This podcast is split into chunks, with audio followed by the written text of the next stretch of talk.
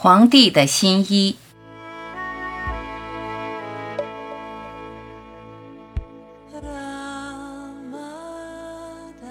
与其祝愿你无灾无祸、无病无痛，不如祝你拥有接纳灾祸、接受病痛的能力。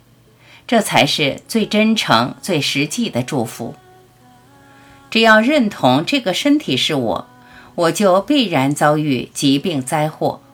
无灾无祸、无病无痛，这种自己都不相信的祝愿，只会让对方产生幻觉的欢喜。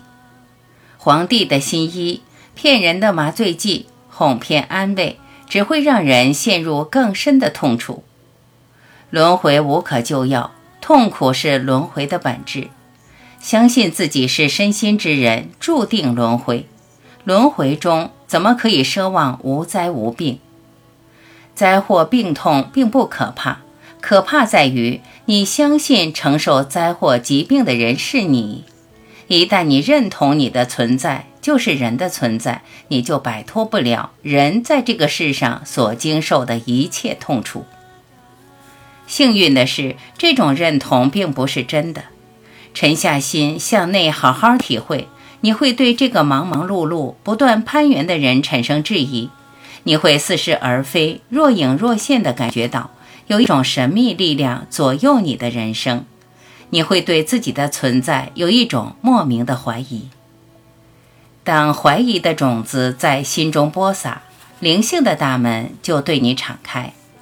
一直往里走，一直探寻下去，你会发现你远远超越人的存在。你聚焦于局部渺小人的部分，迷失了本来。忘记你原来是承载一切的全体，局部的孱弱并不是你，局部的苦难并不是你的苦难，全体的你超越因果轮回，又怎么可能经受轮回的疾病灾祸？这个人受苦就让他受苦吧，人终归是要受苦的。你超越苦难，超越人生，你是无限的存在。见证着苦难，人生的苦难、灾祸、病痛，在你的无限中生发、消散。找回真实的自己，揭穿皇帝的新衣，你就有力量面对一切灾祸、疾病。灾祸、病痛对你而言，就只是灾祸、病痛，如是而已。